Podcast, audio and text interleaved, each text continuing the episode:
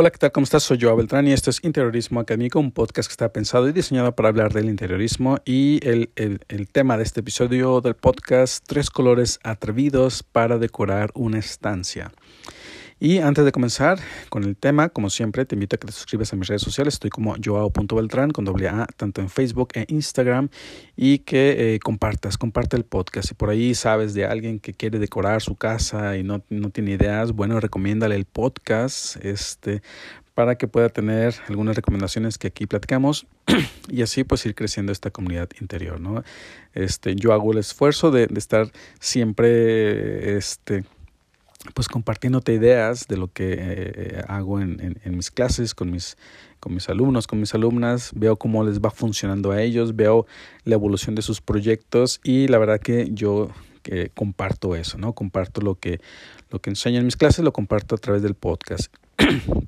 Y también, como ya lo he dicho en episodios anteriores, está próximo a salir el libro del podcast. Es, eh, que a mi modo de ver, es una obra maestra, ¿no? Que llevo ya este, comencé a escribirlo así en una hora al día, una cosa así. Este, iba haciendo poco a poco, iba cobrando forma el libro. Ya está en la etapa final, ya está en la, en la digamos que en la edición.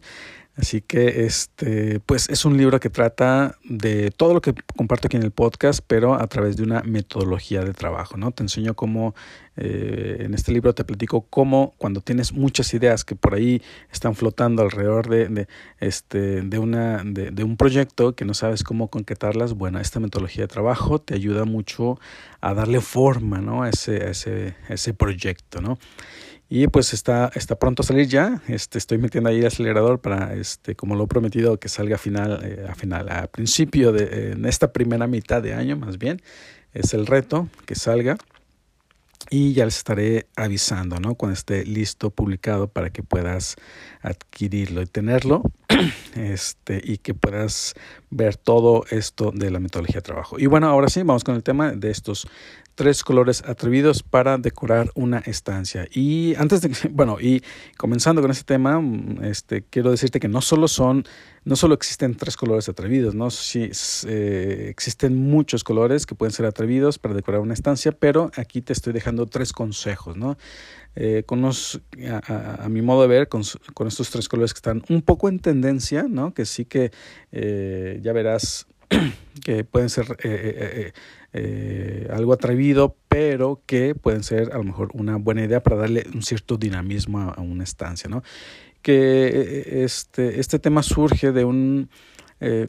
Me, me, vino la idea de cuando escuché el comentario de una alumna con su proyecto, ¿no? Este que mandó un saludo, este, eh, que, me, que me dijo eh, que ella nunca se había atrevido eh, en sus proyectos a aplicar color, ¿no? Pero cuando aplicamos esta metodología de la que te estoy platicando en clase, pues descubrió unos colores bastante atrevidos, pero que eh, su proyecto había quedado increíble, ¿no? Yo en lo personal me gustó muchísimo su proyecto y justamente me hizo este comentario, ¿no? De nunca me había atrevido a utilizar colores tan llamativos en un proyecto o en mis proyectos y, y, y, además me está gustando cómo está quedando este proyecto, ¿no? Este, ella misma se sorprendía cómo esta metodología de trabajo le estaba dando esa oportunidad de atreverse y que además le estaba gustando su proyecto, ¿no? Y pues bueno, sobre todo es, es, eso, ¿no? Cuando vamos a decorar un espacio, a pintar las paredes, los techos, los muros, este, nos vamos por, muchas veces nos vamos a la, por la, la toma de decisión fácil, ¿no? Todo blanco y listo. Ya la decoración, los muebles, los cuadros, pues le darán el toque de color, ¿no? Y, y, y es una toma de decisión a veces muy sencilla y este, temerosa, puede ser incluso, este, eh, en tener todo pintado de blanco, ¿no? Bueno, pues con estos, este, este, estos consejos que te doy, estos tres colores, podemos ir un poquito más allá y atrevernos, ¿no? Y el primer color es el rojo escarlata, ¿no? y que ciertamente es uno de los colores más llamativos, más fuertes. Eh, es un color vibrante, es muy audaz, ¿no? Es, este, pero es una excelente opción para crear un punto focal en una habitación, en una estancia, ¿no? Se puede usar en una pared, este, como acento, eh, como digamos como ese detalle que, podemos acentuar en, en, esta estancia o en un comedor también, ¿no? Para agregar como ese drama, esa energía al espacio, ¿no? De, del ton, ton, ton, ton. ¿no? Ese drama al espacio, ¿no? Podemos combinarlo con tonos neutros como el blanco, el gris o negro, ¿no? Para equilibrar un poco esa intensidad del rojo escarlata, ¿no? Y crear como un, un contraste impactante, ¿no? Evidentemente no, no, mm, no me refiero a que pintes todo en color rojo escarlata, ¿no? Que puede ser un detalle, ¿no?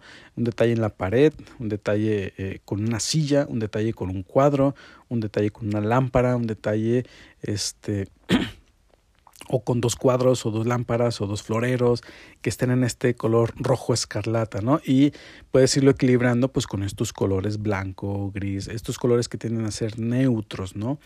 Este, y, y que le puede dar ese, esa ese tono vibrante, ¿no? ese tono audaz al espacio, porque creas un espacio, un, un, detalle focal, ¿no? un, acento, ¿no? De, de, de, a lo mejor llegas a esa estancia y te enfocas a ese, ese, a ese, ese color que le va a dar esa vibra ¿no? al espacio. Eh, no solamente puede ser uno, ¿no? Pueden ser todas las sillas, todo el mobiliario, un sillón, un sofá, este, eh, que te puede dar ese, ese tono atrevido, ¿no? El siguiente color que yo te recomiendo es el azul cobalto, ¿no? Este color, bueno, y te, y te comento, este, voy a poner en, en mi, bueno, en tanto Instagram como en Facebook, este, estos colores para que sepas visualmente de qué colores estoy eh, hablando, ¿no? Y de hecho unos pequeños ejemplos ahí, este, que, que te pueden dar esta idea de cómo utilizar el color para que eh, vayas ahí a mi Facebook o a mi Instagram y que veas estos colores, ¿no? Porque obviamente rojo escarlata, pues uno pues, se lo puede imaginar, ¿no? Y cada quien puede tener una visión de lo que es un rojo escarlata o este azul cobalto, pues a lo mejor dices, ah, creo que se lo he visto y creo que puede ser así. Pero ve ahí, ve a mi Instagram, mi Facebook para que veas este, estos ejemplos, ¿no? Y bueno, este azul cobalto...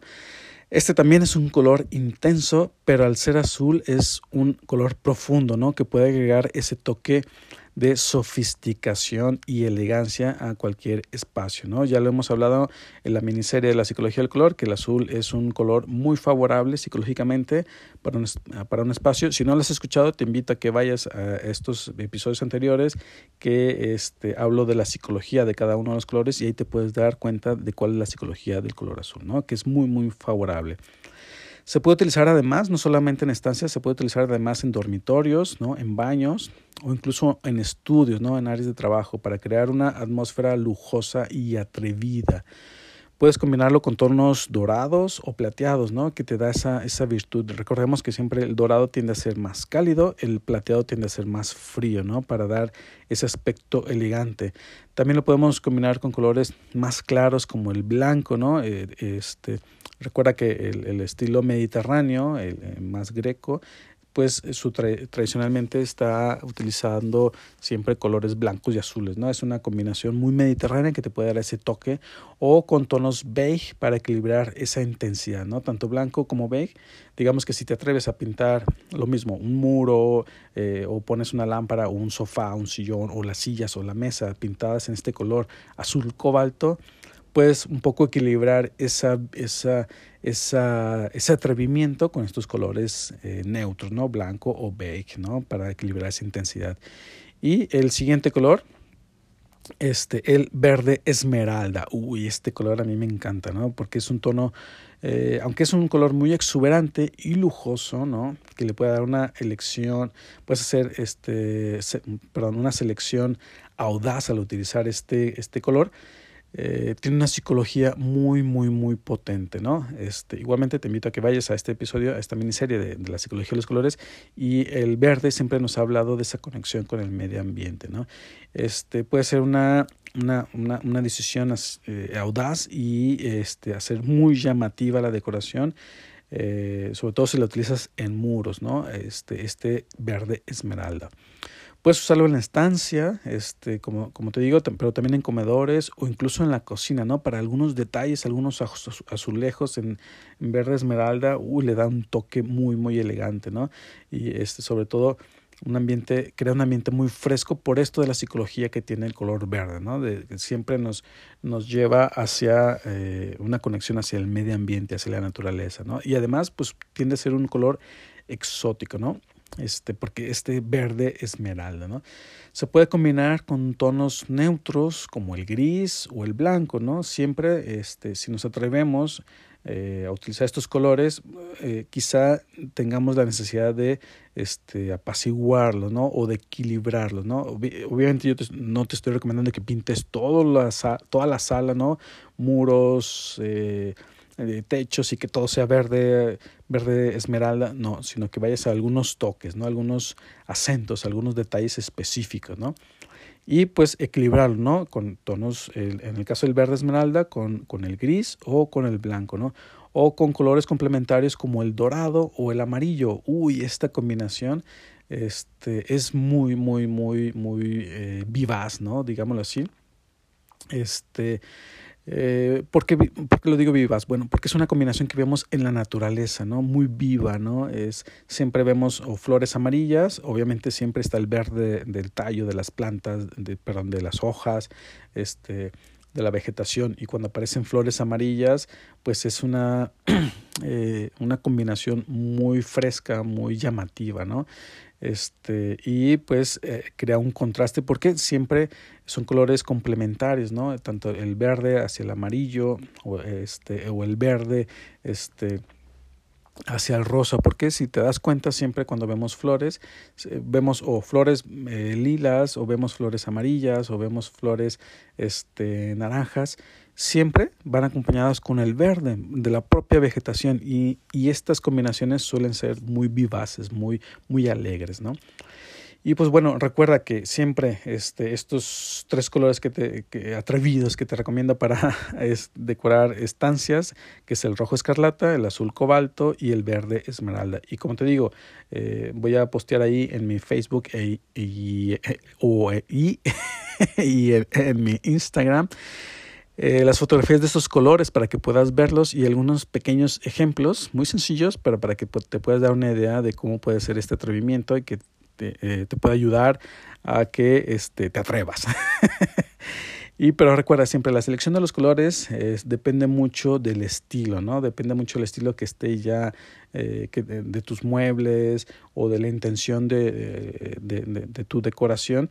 También no, no puede ser una decisión aleatoria, sino que también debes de considerar qué, qué mobiliario tienes, cuál vas a, qué vas a poner, si es que ya lo tienes o si va a ser mobiliario nuevo pues no puedes pasar desapercibido el estilo arquitectónico con el que estás decorando o con el que ya tienes ese mobiliario, ¿no?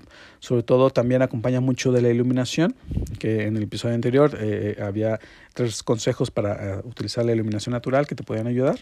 La iluminación natural, la iluminación eh, bueno, artificial, ¿no? la de las lámparas y todo esto, también es algo que debes ir acompañando con estos, estos colores. ¿no?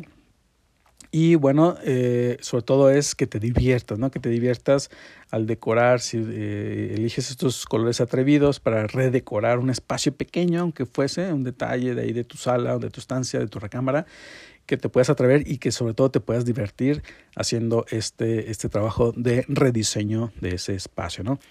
Y pues nada, espero que te haya gustado este tema, estos tres colores atrevidos para decorar una estancia. Y como siempre, bueno, te invito a que me sigas en mis redes sociales. Estoy como joao.beltrán eh, con doble A, tanto en Facebook e Instagram. Y que estés atento, atenta a la publicación del libro del podcast. Y pues nada, espero que te haya gustado y nos vemos y nos escuchamos en el siguiente episodio del podcast. Hasta luego.